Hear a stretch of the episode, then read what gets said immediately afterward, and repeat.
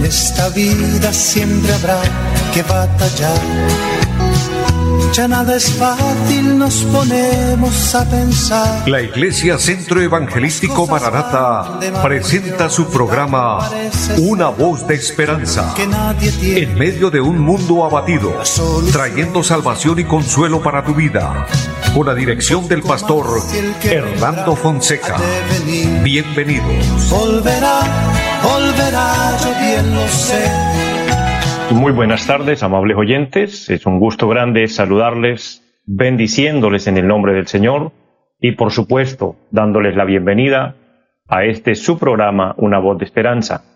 Saludo de una manera especial a mi amigo André Felipe, quien está en la parte técnica, y a todos ustedes, amables oyentes, motivarles, invitarles para que continúen con nosotros. De hecho, gracias por sintonizarnos, gracias por estar ahí al pendiente de recibir la programación en esta hora, este programa, una voz de esperanza. Querido hermano, querido amigo, es la voz de Dios, la voz de salvación, la voz que trae paz y consuelo a nuestro corazón. En medio de tantas voces que muchas veces desaniman, desalientan, confunden, en medio de, de información que a veces nos golpea, está la voz de Dios, la voz que nos orienta, la voz que nos levanta, el Dios maravillosamente bueno para con cada uno de nosotros. Así que muchas bendiciones a todos, siéntanse bendecidos, siéntanse bienvenidos. A todos los que nos oyen aquí en la bella ciudad de Bucaramanga, en cada sector de la ciudad, en cada barrio, pero también en los pueblos aledaños a nuestra ciudad, en las veredas, en los campos, donde quiera que usted esté, le bendecimos en el nombre del Señor, que la gracia de Dios esté en su vida y a los que nos siguen a través del Facebook. Es un gozo muy grande contar con ustedes también, bendecirles y gracias a los que nos siguen en nuestras redes sociales, pero también nos ayudan a compartir la programación. Es una bendición grande porque de esta manera estamos cumpliendo el propósito de Dios, estamos cumpliendo el mandato del Señor que dijo, ir por todo el mundo y predicar el Evangelio a toda criatura. El que creyere y fuere bautizado será salvo, más el que no creyere será condenado.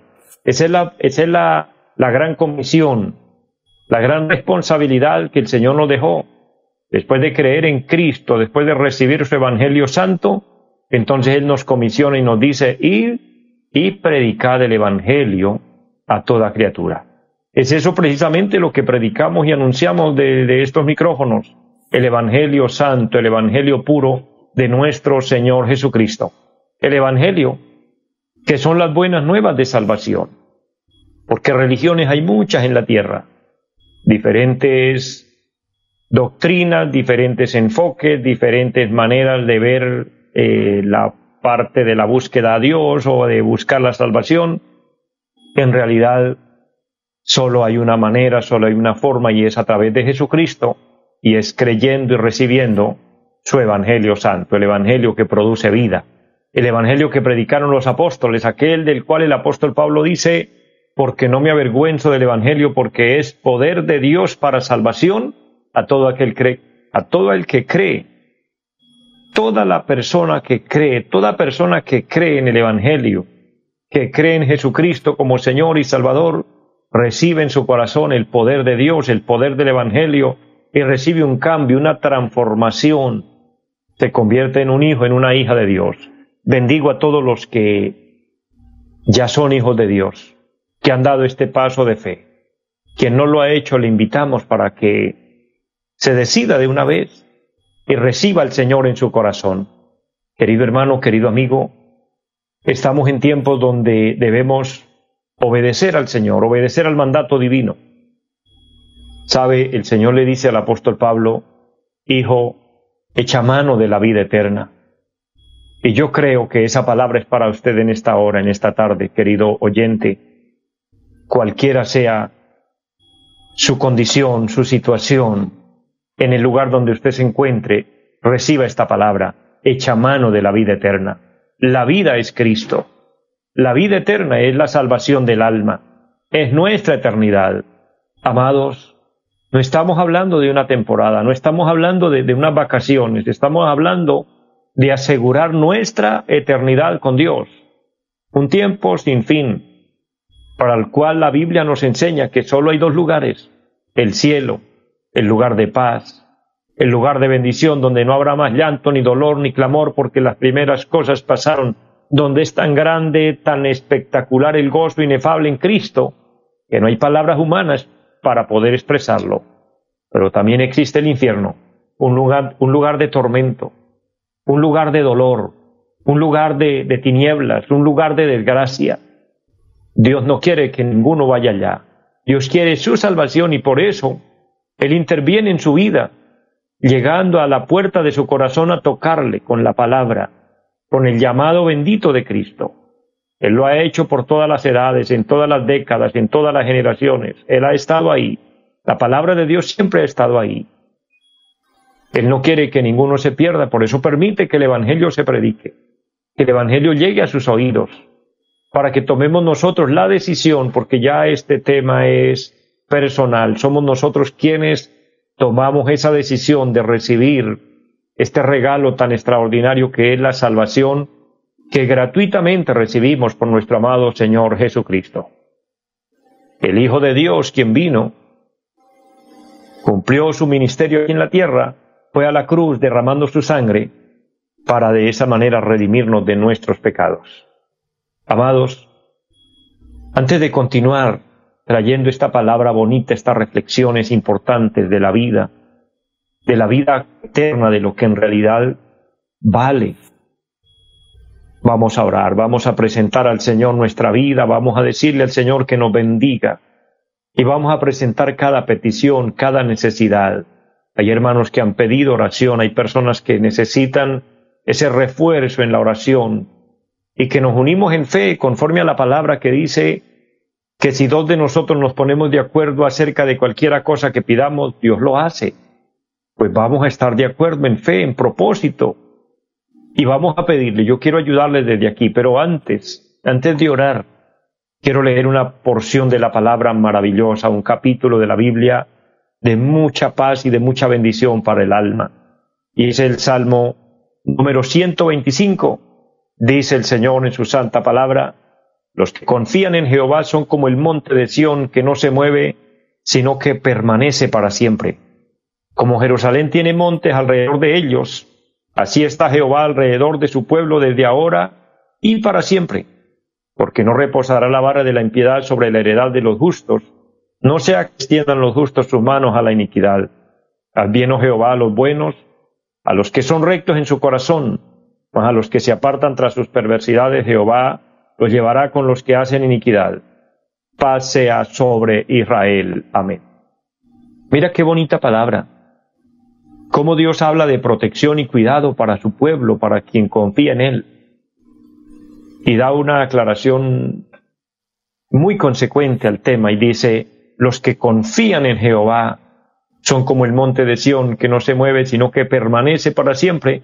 Y luego habla de una cobertura, de una protección alrededor, de un cerco de protección. Es la protección de Dios, es el cuidado de Dios.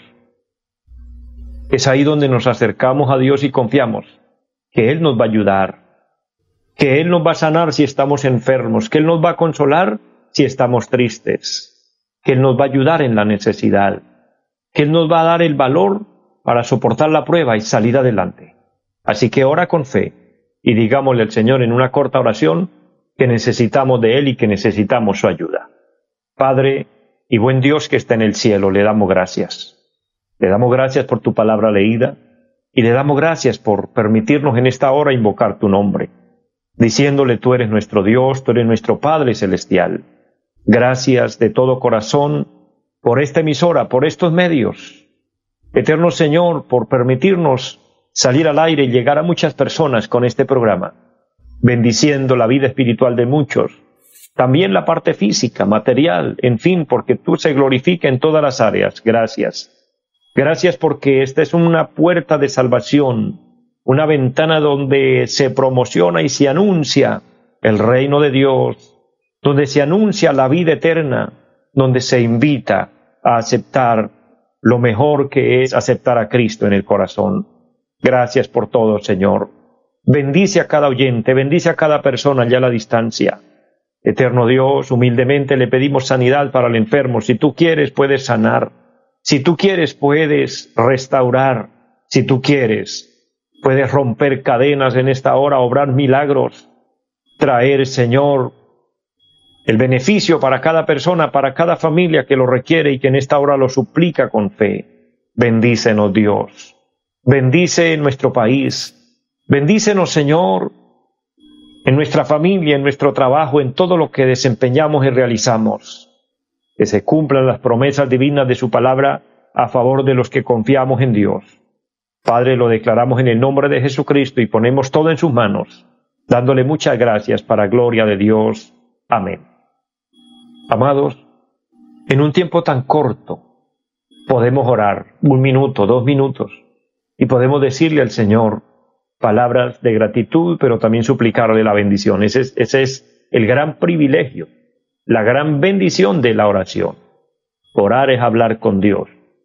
No es, no es repetir una y otra vez la misma frase, sino hablarle a Él de lo que hay en el corazón y de la necesidad que tenemos. Es ahí donde Dios se glorifica. Si tú lo has hecho, serás bendecido, bendecida por Dios. Confía en Dios, dependamos de Dios. Apoyémonos en Dios y esperemos al Señor. Es mi recomendación y es mi mensaje todos los días recordarle, espera al Señor, esperemos al Señor. Dice San Lucas en el capítulo 12 donde habla del siervo vigilante, ser semejantes a siervos a que aguardan a que su Señor regrese. El Señor prometió volver, volver por su iglesia, venir a llevar a sus redimidos, y ese día está pronto a cumplirse. Espéralo con fe. Espéralo con una convicción segura de que nos vamos a ir con Él tenga confianza y tenga paz. No, no desfallezca, no desmaye en tu fe. Mantente firme, mantente fiel. Adelante. Puede que muchos no estén de acuerdo con tu fe, no estén de acuerdo con el Evangelio.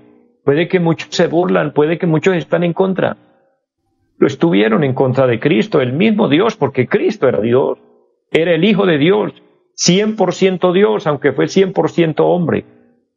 Pero estuvieron en su contra estuvieron en contra mucho de la doctrina que él dejó y por ende de la iglesia en el tiempo de los apóstoles y de hecho todavía hay una persecución muy grande en contra del Evangelio, mucha oposición. Pero por encima de todo y eso, tengamos confianza que vamos a lograrlo, vamos a llegar a la meta y vamos a recibir las palabras hermosas, dulces de nuestro amado Señor que nos dirá, bien, buen siervo y fiel, en lo poco has sido fiel, en lo mucho te pondré, entra en el gozo de tu Señor. Esa hora, ese día se aproxima, en el cual el Señor nos dirá esas palabras tan hermosas, tan lindas, recibiéndonos en su reino, acogiéndonos allí, donde dice la palabra que enjugará el Señor todas nuestras lágrimas, nos consolará, y allí no volveremos a tener tristezas, ni enfermedad, ni muerte, porque todo esto es de aquí, de la tierra, en el cielo hay vida, hay luz, hay esperanza, hay gozo, hay alegría. Amados, vale la pena luchar por ir al cielo. Luchar, digo, hacer esfuerzo, porque no cualquiera puede ir. Debemos cumplir, debemos cumplir lo establecido por Dios. El primer paso para ir al cielo es un verdadero arrepentimiento. Arrepentirnos de verdad pidiéndole perdón al Señor por todas nuestras faltas. Es el primer paso que nos, que nos da la entrada al reino de los cielos. Por ende, recibiendo a Cristo en el corazón y entrando de ahí a hacer la voluntad del Señor. Por eso en San Mateo capítulo 7, versículo 21, el Señor dijo, no todo el que me dice Señor, Señor entrará al reino de los cielos, sino el que haga la voluntad de mi Padre que está en los cielos. Hay mucha gente que hablan de Dios, que mencionan a Dios, que el nombre de Dios está en sus labios, pero que su corazón está lejos de Dios. Hay muchas personas que hablan bonito. Hay muchas personas que lo sorprenden a uno con su actitud, con su accionario. Uno dice, uy, este es un hombre, de, una mujer de Dios. Pero solo Dios sabe cómo está ese corazón. Porque no basta con hablar bonito. No basta con tener una bonita apariencia. Mire, los fariseos que de hecho la palabra fariseo significa puro, limpio, demostraban por fuera una santidad, entre comillas, una hermosura, que cualquiera quedaba sorprendido. Y el Señor les dijo, ustedes son sepulcros blanqueados, que por fuera se muestran limpios, que por fuera se muestran como ovejas, pero que por dentro son lobos rapaces, son engañadores, son mentirosos, son adúlteros, son idólatras, son de todo. Pero tenían apariencia bonita. Amados, el hacer la voluntad de Dios es lo que importa, sin que eso nos desanime porque muchos no estén de acuerdo. Sometámonos a obedecer a Dios. Es mejor obedecer a Dios antes que a los hombres.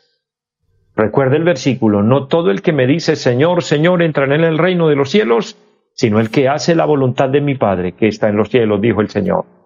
Es el sometimiento a la voluntad de Dios.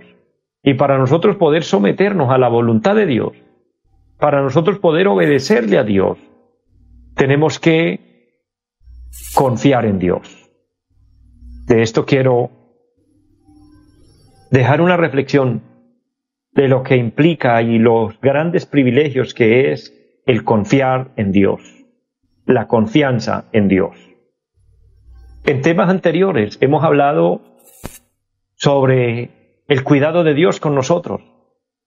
Por ende también sabemos que Dios nos cuida, pero que también Dios en su momento y, dependiendo la actitud del ser humano, también Dios castiga, también Dios, envía juicios, también Dios determina y reprender al hombre por, por su pecado, por su maldad, por su rebeldía, por su desobediencia. Todo eso está dentro del plan y propósito de Dios. Pero sin embargo Dios nos protege, Dios nos cuida. Pero para que el cuidado de Dios se haga efectivo en nuestra vida, cabe resaltar que es indispensable confiar en Él, la confianza en Dios. Leíamos un salmo precisamente hoy que nos habla de la confianza en Dios, donde dice la palabra, los que confían en Jehová son como el monte de Sión que no se mueve, sino que permanece para siempre. Pero hay un pasaje importante que quiero hoy dejar en su corazón, y está allí en el libro del profeta Jeremías, el capítulo 17, y el versículo número 7 y 8 este profeta de Dios habló de este tema importante, de este tema que usted y yo eh, debemos echarle mano y nos hace tanto bien, y es la confianza en Dios. Y él dice, bendito el varón que confía en Jehová y cuya confianza es Jehová.